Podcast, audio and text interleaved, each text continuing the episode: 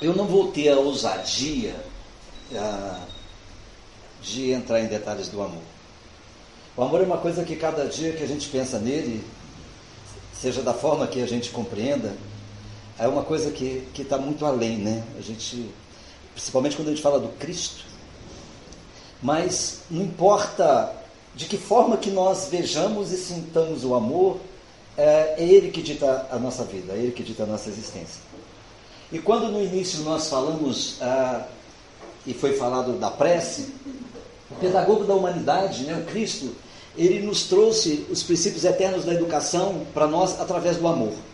Então nós vamos tentar deter a nossa fala no sentido do amor que o Cristo quis falar para nós.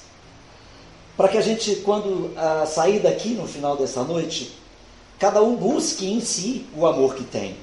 Cada um busque ah, dentro do seu universo, dentro do seu mundo, o amor que tem nas exemplificações que nós vamos trabalhar aqui. O amor para nós ainda é uma coisa muito abstrata. Quando falamos de amor, ah, podemos levar o amor para vários lugares. Mas nós vamos começar falando um pouco da abstração do amor, principalmente para a gente comparar o que a gente fala e o que a gente sente. Então eu vou estar trazendo um pouco aqui para a gente entender o amor-sentimento, que é o amor que sentimos, que exaramos, e também o amor sensação, que é o amor que percebemos. Na maioria das vezes, quando nós falamos de relação e de amor, nem sempre o amor que nós estamos falando é esse amor aqui. Na maioria das vezes é esse amor aqui. É simplesmente uma percepção do amor. Porque o amor verdadeiro, daqui a pouco a gente vai trabalhar um pouco, principalmente o amor que Jesus exemplificou, que Paulo nos trouxe, nós vamos ver que ainda nós estamos bem distantes desse amor puro que a gente fala, mas é um grande caminho a seguir. Se uh, quando eu tive a oportunidade ano passado, eu estava falando com o Renato, eu não lembro se eu fiz essa palestra aqui. Eu lembro que eu vim com o objetivo de fazê-la e não fiz por algum motivo. Uh, eu, no, no, tempo passado, eu, eu sempre gostei da literatura de uma forma geral. Eu li muito, até hoje faço isso. E eu li um poema de Carlos Drummond de Andrade, que eu falei assim, gente, eu vou começar a escrever poemas, porque eu achei tão chulo, tão tolo, e depois eu fui entender o que ele estava querendo dizer. Que às vezes a gente demora um pouco, talvez pela nossa ignorância, entender o que as pessoas estão querendo dizer. O poema de Carlos Drummond de Andrade é esse aqui, ó. João amava Teresa, que amava Raimundo, que amava Maria, que amava Joaquim, que amava Lili, que não amava ninguém. João foi para os Estados Unidos, Teresa para o convento. Raimundo morreu de desastre, Maria ficou para a titia. Joaquim suicidou-se Lili casou com J. Pinto Fernandes, que não tinha nada a ver com a história. falei, gente, isso era um poema. Aí eu fui entender que ele estava falando aqui do amor sensação. É o amor que nós direcionamos para alguém. Hoje nós falamos que estamos numa relação, amanhã estamos com outro, depois estamos com outro. Um amava um, depois passa a amar o outro. E a gente escuta isso das pessoas assim: ah, eu estou acabando o meu relacionamento porque o amor acabou. A gente vai ver depois que o amor não acaba. Na realidade, a gente tinha uma sensação que parecia o amor, mas não era o amor-sentimento. Porque o amor-sentimento é o amor duradouro. Na realidade, é uma sensação. Esse amor aqui que a gente normalmente fala é aquilo que a gente dirige para alguém ou tem a percepção que alguém tem. Eu trouxe isso aqui, essa passagem de Carlos Drummond, para a gente começar a perceber algumas diferenças do amor-sensação para o amor-sentimento. O amor no dicionário já começa a nos dar um grande problema, porque até na nossa linguagem o amor não é colocado de uma forma correta. O amor no dicionário e na nossa linguagem, ele é qualificado como verbo transitivo. Isso é para a gente entender onde nós vamos chegar aqui. O meu objetivo é trazer uma reflexão. O que é o verbo transitivo? O verbo transitivo é aquele que precisa de um complemento para que ele possa ser conjugado, ser entendido. Então, o próprio verbo amar, o amor, ele já começa na própria linguagem nossa errado.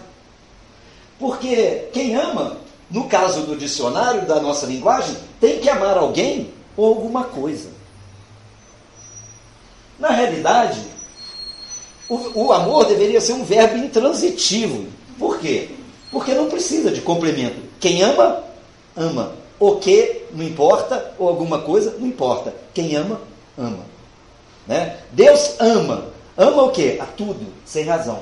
O verbo intransitivo ele não precisa de complemento. Por exemplo, nascer. Ninguém nasce para alguém ou para alguma coisa, apenas nasce. Então, o verbo intransitivo, ele é o verbo onde o amor deveria ser, ser aplicado. E na nossa linguagem já é diferenciado. Não é? Então nós, a gente sabe que embora o verbo, o verbo seja transitivo, o amor é um sentimento intransitivo. Quem ama, ama. Independente de que e de quem. Porque a gente fica ainda vivendo aquela coisa assim. E a gente está sempre acostumado a escutar isso, né? A pessoa, até vamos dar um exemplo de relação, porque nós não vamos ficar presos só o amor de homem para mulher. Não é esse o amor que nós vamos falar. Vamos passar por ele, mas não ficar nele. Às vezes a gente vê a pessoa assim: Eu te amo, você me ama? Esperando a confirmação do outro, porque se o outro não confirmar, o amor dela também fica abalado. Que ela diz: Mas como pode eu te amar e você não me amar? Não é assim? Então a gente fica vendo que até na transitividade, na nossa forma de colocação, o amor é, é colocado de uma forma errada. Melhor seria se o verbo fosse intransitivo. Melhor seria para nós que já começássemos a partir de agora a aplicar o amor, até na nossa verbalística, como verbo intransitivo. Porque aí não dependeríamos da recompensa do amor para que amássemos. Né? Porque se nós colocarmos o amor no verbo intransitivo, aí sim nós expressaríamos o real a, a real expressão, o real sentimento do amor. E eu coloquei aqui sobre a questão do amor, porque nós somos a expressão do Criador. Eu vou fazer uma, um passeio com vocês aqui, para a gente é, ir desde a Bíblia, do simbolismo, até a doutrina espírita, para que a gente possa dar uma volta é, em torno do amor. Se nós pegarmos o, o, o, o Gênesis bíblico Lá no capítulo 4, nós vamos ver que lá naquele momento, tudo bem que é um simbolismo, mas foi colocado assim para a gente: Deus criou o homem. Homem e mulher os criou, sua imagem e semelhança os criou. É um simbolismo? Sim, é um simbolismo. Mas mesmo sendo um simbolismo, aqui já começa a nos dizer que somos a imagem e a semelhança do Criador. Nós vamos caminhar para a gente Aqui nós estamos colocando como um simbolismo, mas depois nós vamos chegar lá na frente e vamos começar a concordar um pouco com isso. Se nós pegarmos ainda o livro dos Espíritos na questão número 1, um, que essa aqui todo mundo sabe, né? Pelo menos a uma a gente sabe, o que é Deus? E a resposta é assim: a inteligência suprema, causa primeira ou causa causal de todas as coisas. Né? Isso aqui é a colocação. Nós vamos ficar principalmente com a primeira parte ali, é a inteligência suprema. Mas aí nós vamos lá na questão número 76, onde Kardec questiona os espíritos e pergunta assim: que definição se pode dar dos espíritos? E a resposta é assim: são seres inteligentes da criação. Povoam o universo fora do mundo material. Vamos ficar com a primeira parte aqui. São seres inteligentes da criação e a pergunta lá, que perguntou o que é Deus, qual a primeira parte que falou lá? É aí? A inteligência suprema. E aqui está dizendo que nós somos os seres inteligentes. Lá está dizendo que a inteligência é suprema, e aqui está dizendo que nós somos as inteligências supremadas. Advinda de quem? Da inteligência suprema. Aí vamos começar já a criar um pouco que nós temos uma parte da imagem e semelhança com o Criador, já passando pela paz da parte da inteligência. Mas vamos mais um pouco entrar profundamente. O apóstolo João, na sua epístola primeira, ele nos coloca uma situação assim: Deus é amor. E o apóstolo João também, mas já lá no capítulo 10, ele fala uma passagem de Jesus, onde Jesus traz uma pergunta valendo de um salmo, valendo de uma expressão salmítica. Essa, essa palavra não saiu de Jesus. Jesus usou isso quando disse, já, já lhe disseram isso, né? Então Jesus falou assim: acaso não está escrito, vós sois deuses? Então a gente começa a aliar. Lá no Gênesis bíblico, dizendo que Deus criou homem e mulher, homem e mulher os criou, a sua imagem e semelhança. Caminhamos para o livro dos Espíritos, diz que Deus é a inteligência suprema e que nós somos as inteligências supremadas. Aqui se coloca a questão da primeira epístola dizendo que Deus é amor. E se nós somos a imagem e semelhança de Deus, nós somos a imagem e a semelhança do do amor.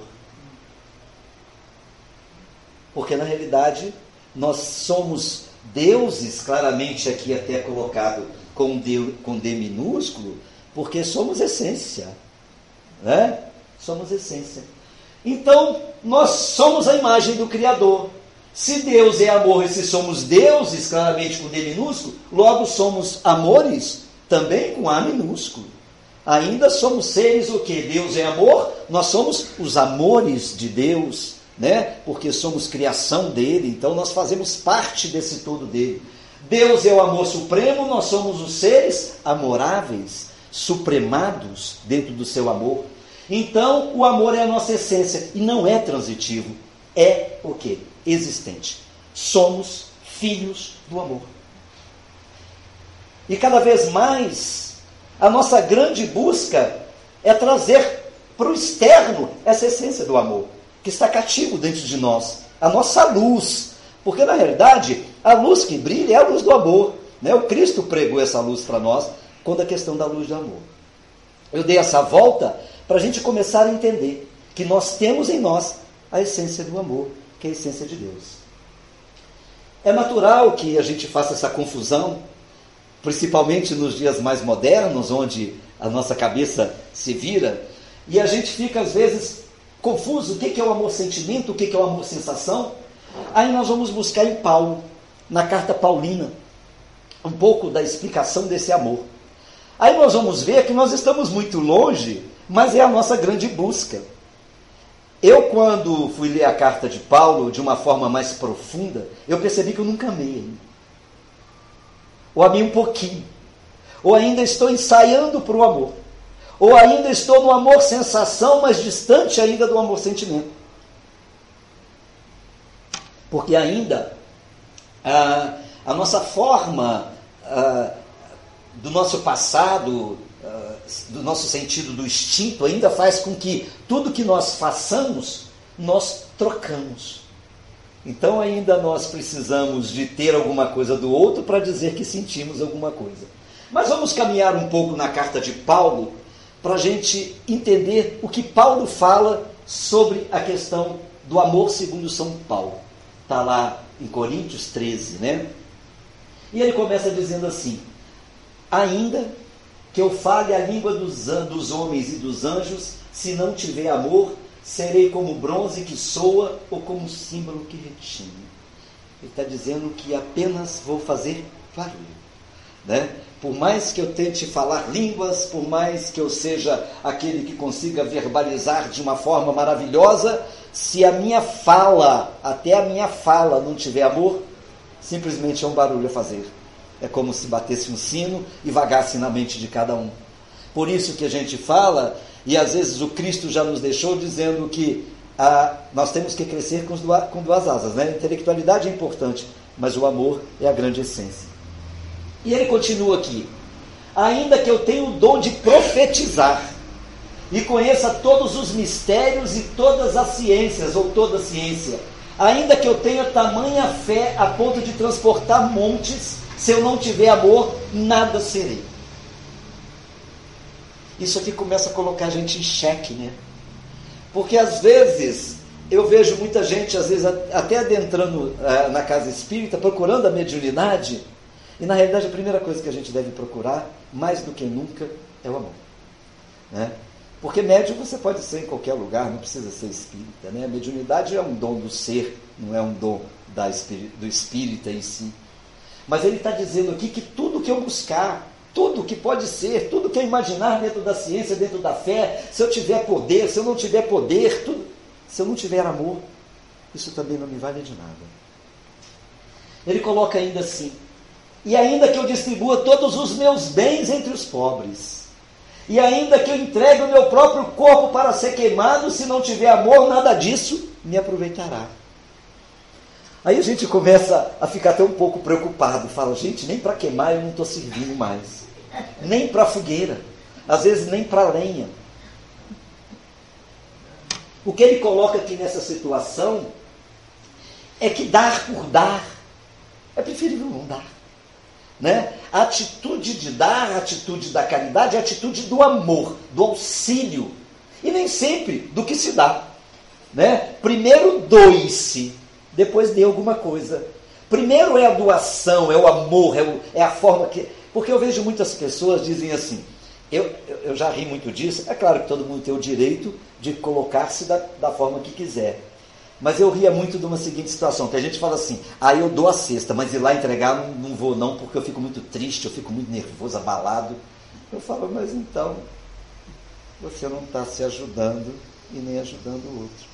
Porque às vezes o outro precisa muito mais do teu contato do que do alimento. Eu tenho um, uma, umas pessoas que eu já tenho uns 20 anos que eu visito. E hoje já virou até meu amigo, já não, as pessoas já são minha, minha amiga, já não vou lá mais pela necessidade de dar alguma coisa. Eu vou muito mais às vezes para receber.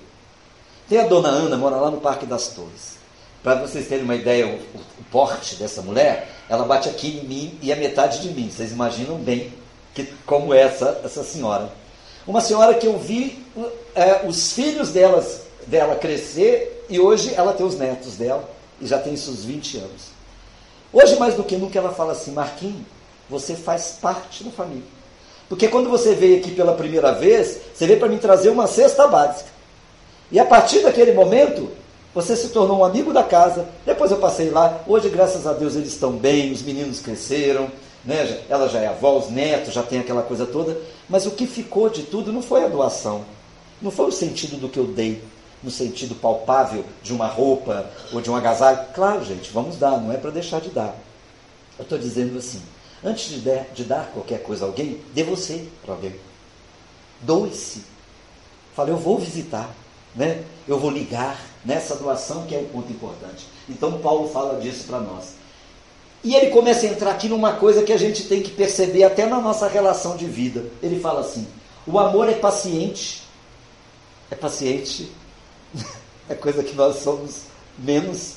Ele é benigno. O amor não arde em ciúmes. Olha que coisa interessante, né? Ele não arde em ciúmes.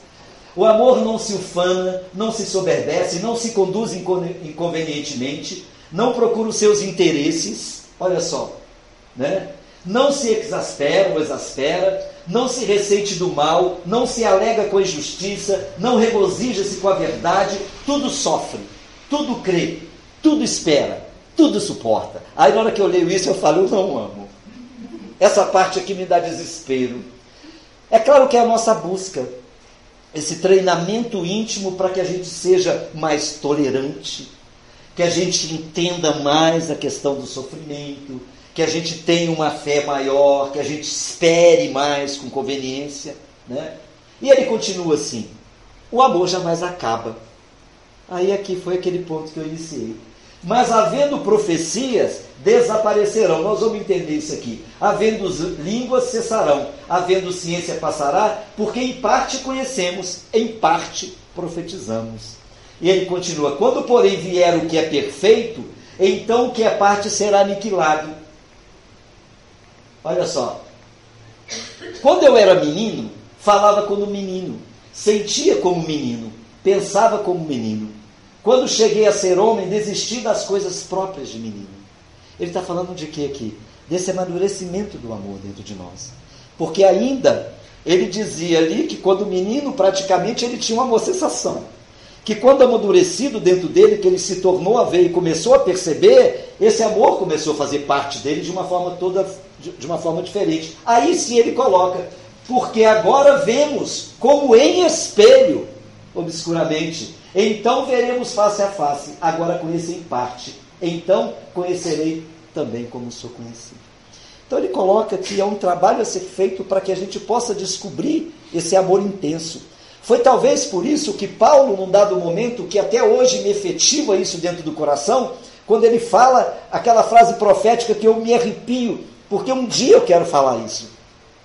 Ainda talvez eu não possa falar, porque a gente sabe que a gente ainda tropeça demais, a gente, sabe, qualquer degrau às vezes a gente desliza, porque um dia eu quero que saia da minha boca uma frase célebre que Paulo falou. Não é mais eu que habito, mas o Cristo que habita em mim. Quando ele falou isso, ele estava falando que o amor já estava latente dentro dele. Porque o Cristo, quando habitar dentro de nós, na realidade nós vamos estar amando a humanidade, porque é isso que o Cristo fez. Aí ele diz assim: agora, pois, permanece a fé, a esperança, o amor, ou a caridade de uma forma que seja. Estes três, porém, o maior deles é o amor. Então, precisamos trabalhar a nossa fé, a nossa esperança, mas o amor é a nossa grande semente, é, é tudo aquilo que precisamos trabalhar.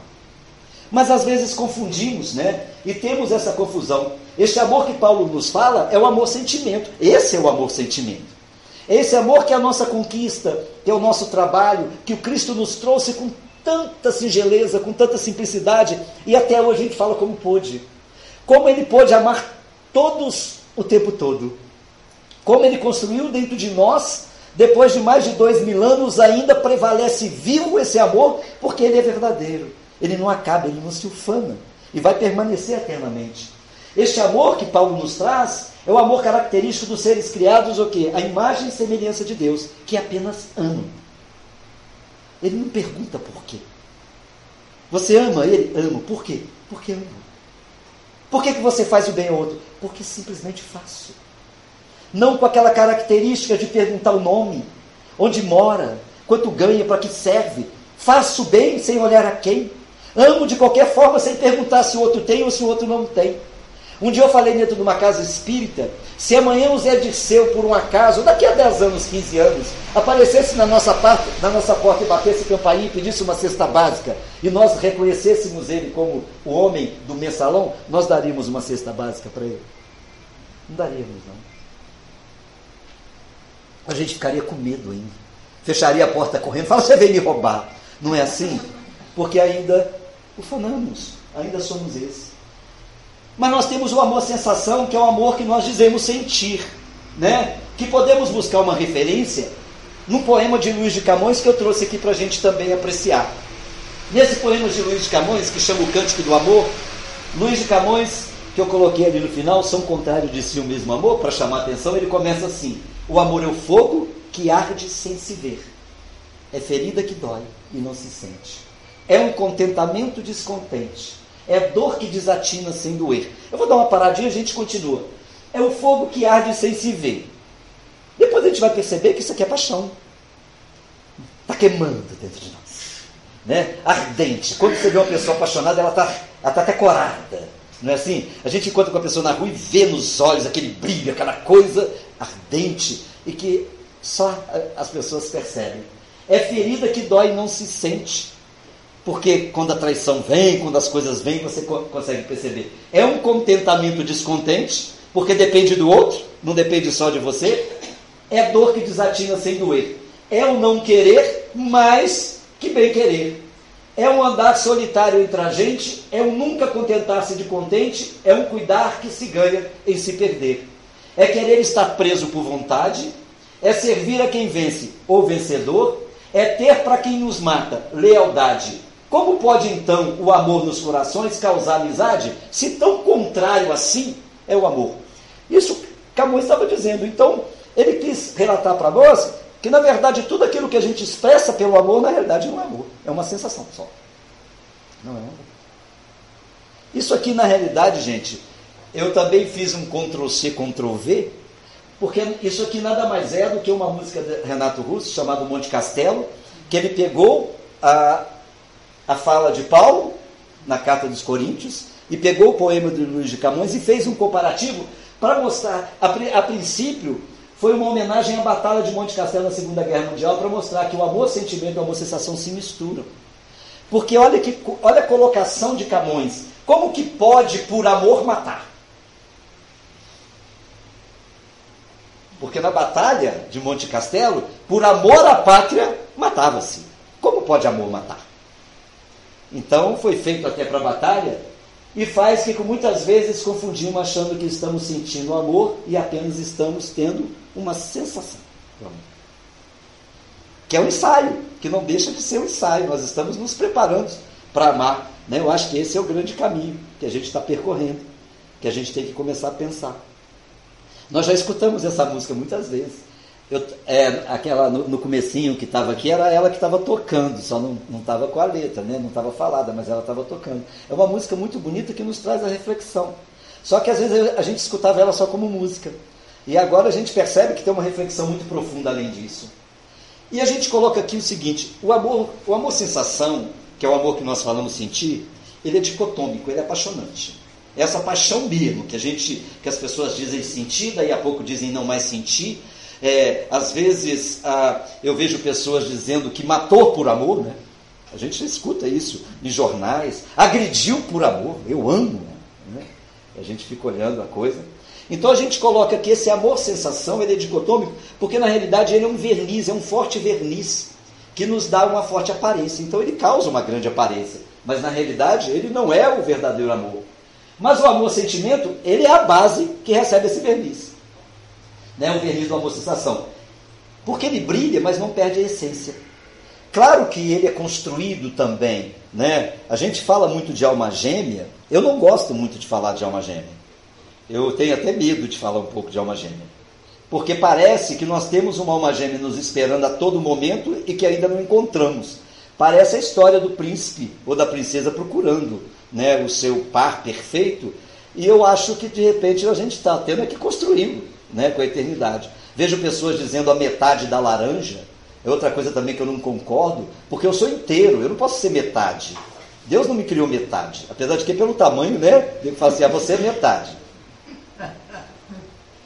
Mas eu me sinto inteiro, né, eu me sinto a essência, né. O amor sensação sem o amor sentimento é o verniz que não tendo a madeira, o que, que acontece com ele? Ele se desfaz. Ele, ele se dissipa, ele se perde. E o que nós chamamos de paixão, né? Que está aí, é o fogo que arde sem se ver. Né? É ferida que dói não se sente, é um contentamento descontante, que na realidade é aquilo que a gente às vezes tem a sensação, mas não é o verdadeiro amor né? que a gente precisava construir. Né? Só que a gente pergunta, mas então como faço? Pô, se ainda dentro de mim o que vive é o, o amor-sensação e eu preciso construir, claramente estamos construindo, somos seres mais amoráveis do que éramos, porque cada dia mais mergulhamos dentro do próprio Evangelho do Cristo, mergulhamos na própria essência e começamos a tirar um pouco de Deus de nós para fora, colocar um pouco de Deus. Por que, que na caridade nós somos mais amores? Porque quando a gente está fazendo caridade, nós estamos colocando a essência de Deus para fora, que é a essência do amor. Né? Por isso que a gente faz. E para juntar esses amores, né, esses dois passos, que é o amor-sentimento e o amor-sensação, nós precisamos de um outro valor para materializar claramente esse amor, né, esse amor-sentimento e amor-sensação. O sentimento que nos dá essa real dimensão do amor-sensação com esse amor-sentimento chama-se amizade.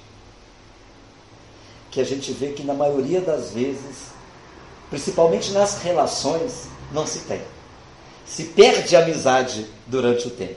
Olha que coisa interessante. Se um amigo liga para a gente, o amigo fica três meses sem ligar para a gente. Quando ele liga para a gente, como é que é?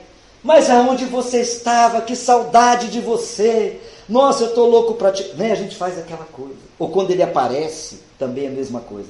E quando o namorado fica uma semana sem ligar? Na hora que ele liga, como é a, a reação de volta? Como é? É terrível, né? É, mas como é que. Aí começa, começa a coisa. É porque a gente não olha o lado da amizade, né? Mas nós vamos buscar um pouco aqui a questão de amizade. Pitágoras, filósofo pré-socrático, colocou umas situações para a gente, para a gente entender um pouco sobre amizade, para a gente ver esse elo. E ele colocou uma coisa que até antes de eu ler também eu fiquei um pouco confuso. Eu falei, gente, como pode fazer essa confusão? Ele disse assim: a amizade é uma igualdade harmoniosa. Então ele diz que amizade é quando as duas partes são harmônicas. Né? Respeito você, você me respeita, gosto de você, você gosta de mim, a gente se dá bem porque tem uma coisa relacionada à outra. Só que ele continua dizendo assim: a harmonia é a soma dos desiguais. Olha que coisa interessante. Porque a gente acha que a harmonia é soma dos iguais e, na realidade, a harmonia. Então, ele coloca amizade é uma igualdade harmoniosa. Mas a harmonia é a soma dos desiguais. E eu fiz questão de avaliar um pouco isso, falar um pouco sobre a amizade, que é o elo que une o amor-sensação ao amor-sentimento, pelo seguinte: eu fiz uma comparação que alguns talvez já escutaram até de mim. Se nós pegarmos uma orquestra sinfônica e pegarmos o violino, quando a pessoa pegar o violino e tocar o violino, vai sair som de quê? De violino. É. Claramente, não é assim? Claro. E o outro vai pegar a flauta, vai sair som de flauta. O outro vai tocar o piano, vai sair o som de piano. Assim com violoncelo, assim com todos os instrumentos. Às vezes, cada um num tom. Quem já teve a oportunidade de ver uma orquestra sinfônica ensaiando? Assim, aleatoriamente, às vezes eles afinando os instrumentos. Eu falo porque eu passei até meus 12 anos no Conservatório de Música e tive oportunidade. É a coisa mais terrível do mundo. Você fala assim: aqui nunca vai sair uma música. Aí, quando cada um toca dentro do seu tom, numa mesma situação de uma nota, o que acontece? Você tem uma coisa que a gente chama de harmonia.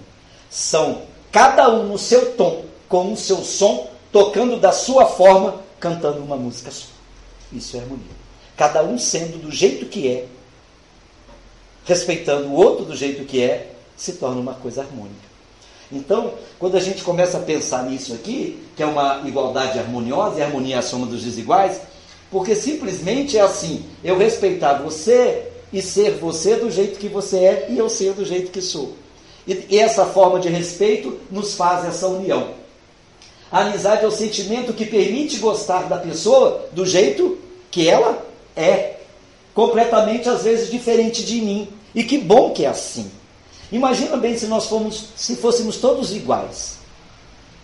Eu já eu não sei se eu já fiz essa pergunta aqui, mas faço novamente. Eu, eu perguntaria qualquer um, cada um de vocês, é, você casaria com uma pessoa igualzinha a você? Ou você casaria com você? Quanto tempo duraria essa relação? Eu falo que se eu tivesse casado comigo, pelo menos uma semana eu suportaria. Né? É, fora disso fica difícil. Então, quando a gente começa a pensar no outro, ah, de, de uma forma do jeito que ele é, começa a ficar muito mais fácil de lidar. O nosso grande problema é que nós nos colocamos às vezes como modelo e queremos que o outro seja alguma coisa parecida conosco.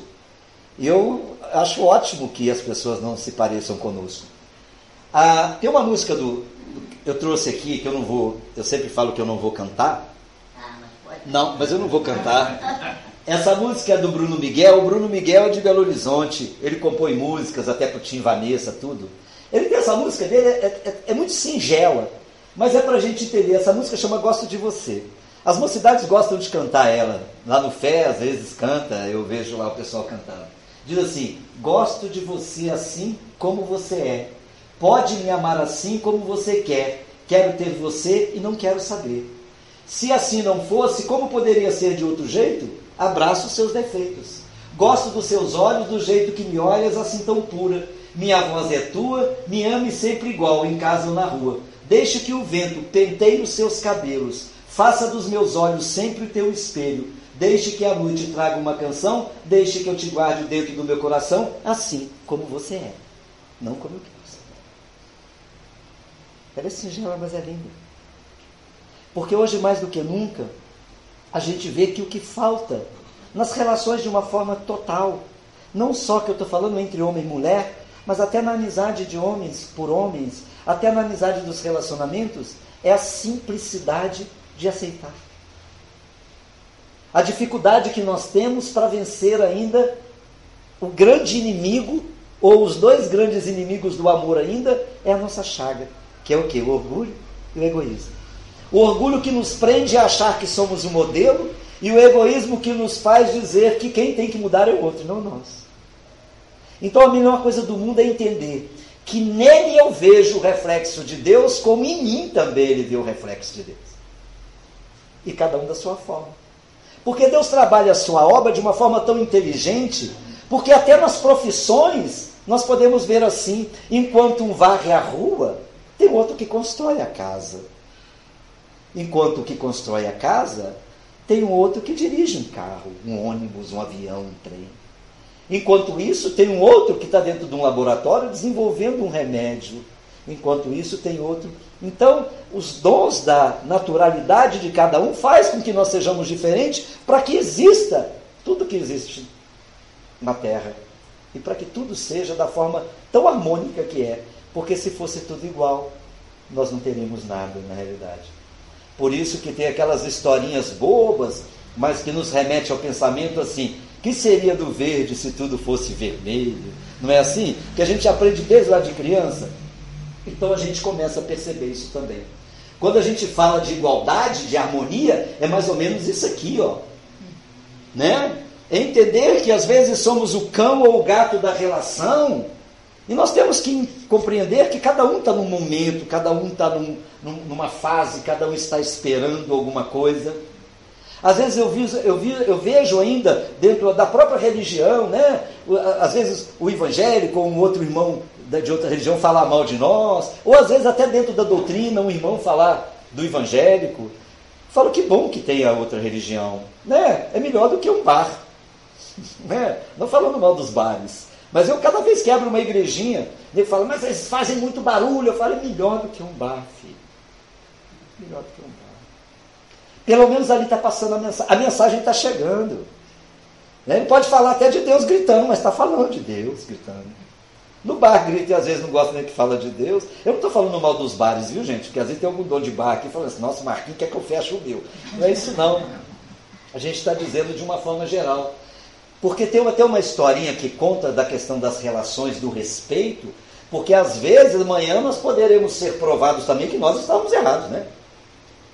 Pode ser, eu não sei, não somos donos da verdade. Amanhã pode ser que ele diga assim: olha, é, eles estavam certos e nós estávamos errados. Tem uma historinha que é muito engraçada, que, que nos conta, que tinha no cemitério, tinha um, um senhor colocando flores no, no túmulo, e do lado ele começou a perceber, próximo assim, que tinha um meio chinês, japonês, lá, sei lá, colocando um pratinho de arroz no túmulo. É a forma de culto dele, né? Aí o de cá das flores começou a rir. Aí o outro falou: Você está rindo de quem? Ele falou: Você acha que o seu falecido vai vir comer esse arroz que você está colocando aí? Ele falou: Talvez na hora que o seu vier buscar as flores que você está colocando. Então é assim. Não é? Porque a gente coloca a adoração da forma que achar melhor. Então, as diferenças, a amizade é isso, que é o, é o que liga o amor-sensação ao meu sentimento, né? Ela respeita o quê? As diferenças. Você imagina bem, quais os maiores problemas ainda que estamos enfrentando no mundo? As diferenças.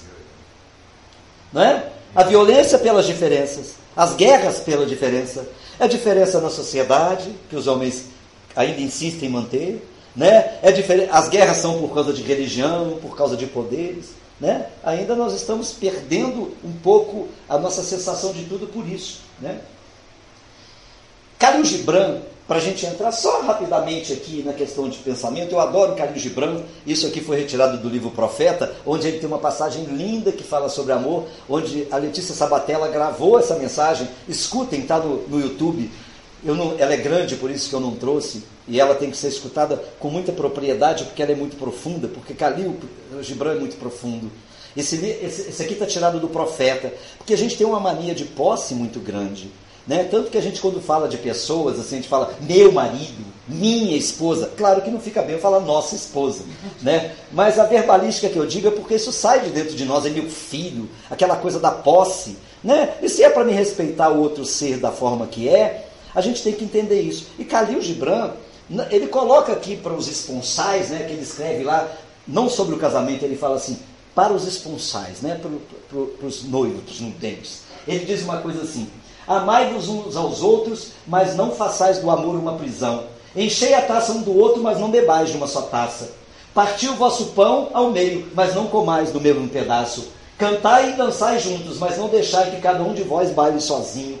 Sede como as cordas de uma lira, que estão separadas, embora vibrem juntas ao som da mesma música. Isso é profundo quando a gente para para pensar. Isso é um respeito que às vezes eu paro isso para pensar. Porque eu falo, gente, quanta coisa que a gente degrada por não escutar, por não perceber. Entender que o outro tem os passos a dar e a gente não deixa dar. Aí coloca aqui tocando a mesma canção. E ele coloca também em relação aos filhos. Olha lá, ele coloca sobre os filhos. Os vossos filhos não são vossos filhos. São os filhos e as filhas da vida que anseia por si mesmo. Eles vêm através de vós, mas não de vós. E embora esteja convosco, não vos pertencem. Podeis dar-lhe o vosso amor, mas não os vossos pensamentos, pois eles têm os seus próprios pensamentos. Podeis abrigar os seus corpos, mas não as suas almas, pois as suas almas vivem na casa da manhã, que vós não podereis visitar nem sonhos, porque eles ficam, nós vamos passar. E ele continua dizendo assim: Podereis tentar ser como eles, mas não tenteis torná-los como vós.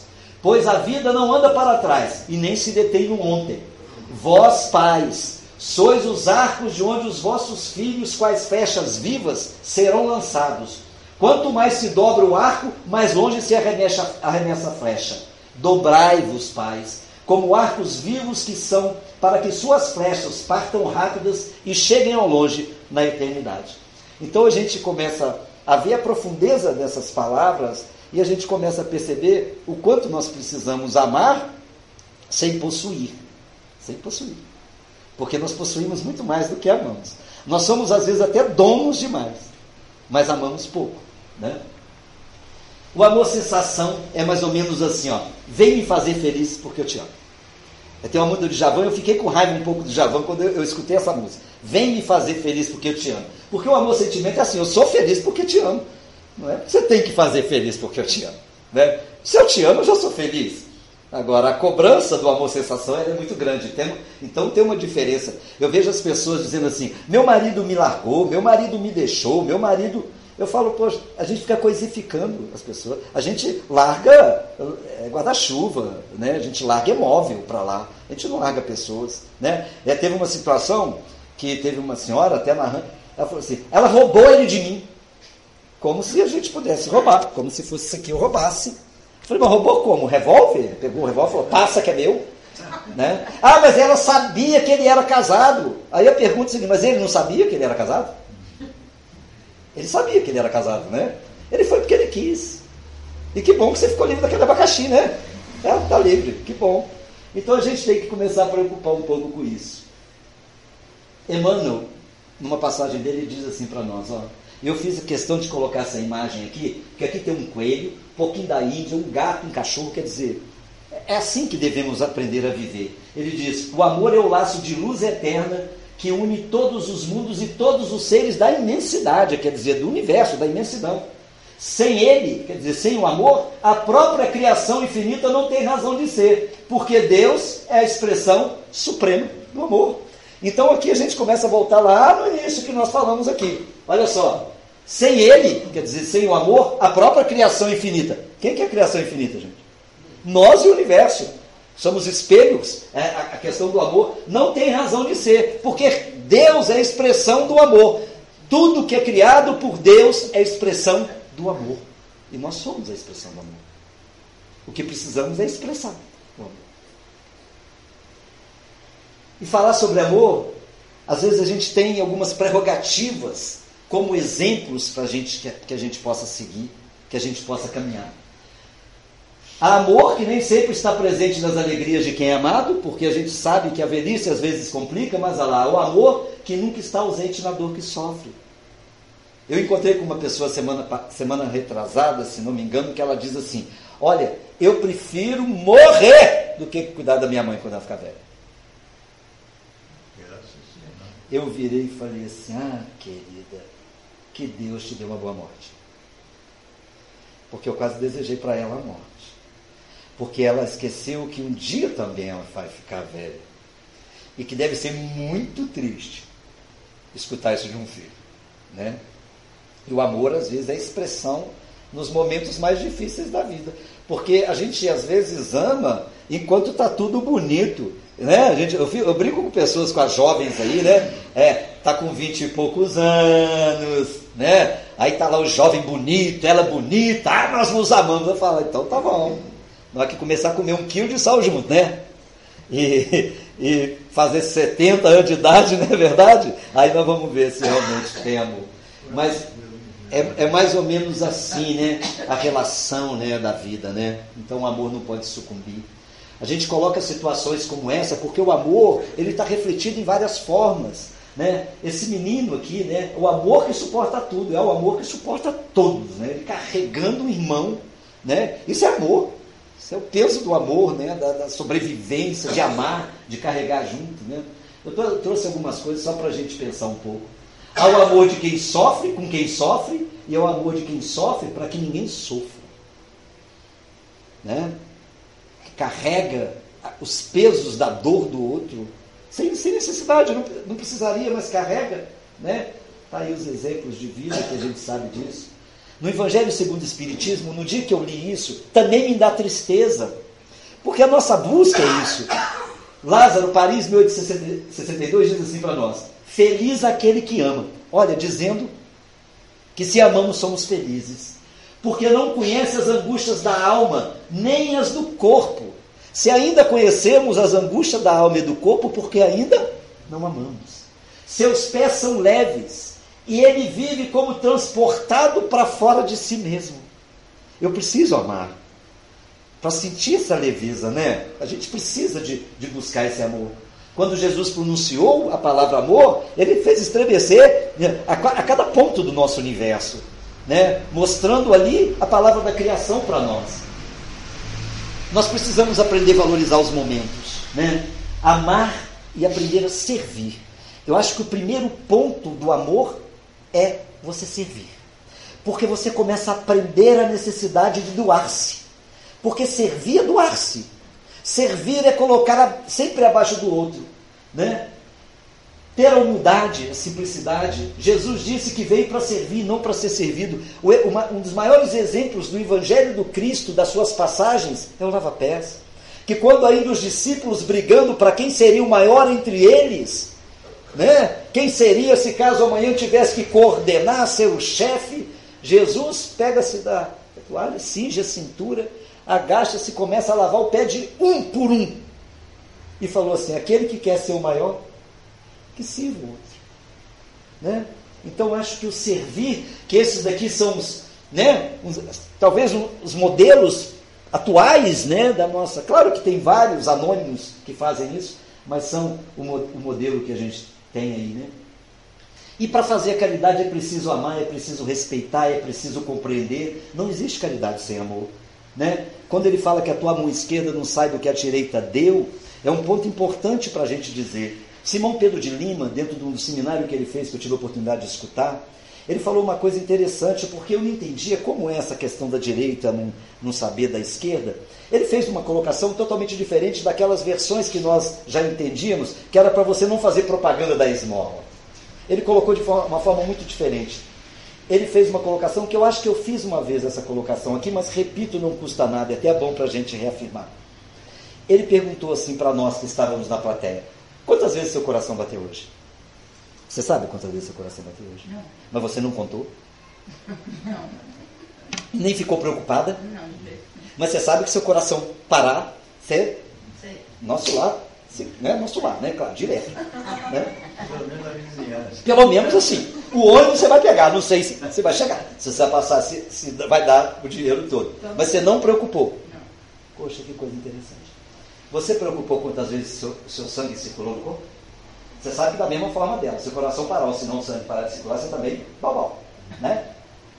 Alguém preocupou se o cérebro está em bom funcionamento hoje? Ninguém preocupou? Aí ele disse assim: no dia que, o nosso, que a nossa caridade a nossa bondade for da mesma forma, aí a nossa mão esquerda não vai estar sabendo que a direita é dele. Porque a nossa bondade, a nossa caridade vai ser como o coração bater, como o sangue circular, como o ar que nós respiramos, natural em nós. Ela não vai ser uma coisa que precisamos fazer. Ele, quando ele falou isso, ele me mostrou uma outra forma de ver. A gente fazer porque faz. Não fazer porque tem que fazer. É fazer porque faz. Ah, não é da minha época. Não é da minha, não tinha nascido. Mas tem uma música que mostra a simplicidade, porque às vezes a gente recebe as mensagens de tudo quanto é lugar e não sabe de onde recebe. Essa música é de um grupo chamado Originais do Samba. que até o Mussum, lá do Zacarias, né, dos Trapalhões, fazia parte. É um tratado de simplicidade que poderia ser usado por nós até como uma prece a Deus. Que ele diz assim: Não queria ser o mar, me bastava a fonte. Não queria ser a rosa, simplesmente o espinho. Não queria ser caminho, porém um atalho. Não queria ser a chuva, apenas o orvalho. Não queria ser o dia, só a alvorada. Não queria ser o campo, me bastava o grão. Não queria ser o tempo, porém o momento. Não queria ser concerto, apenas a canção.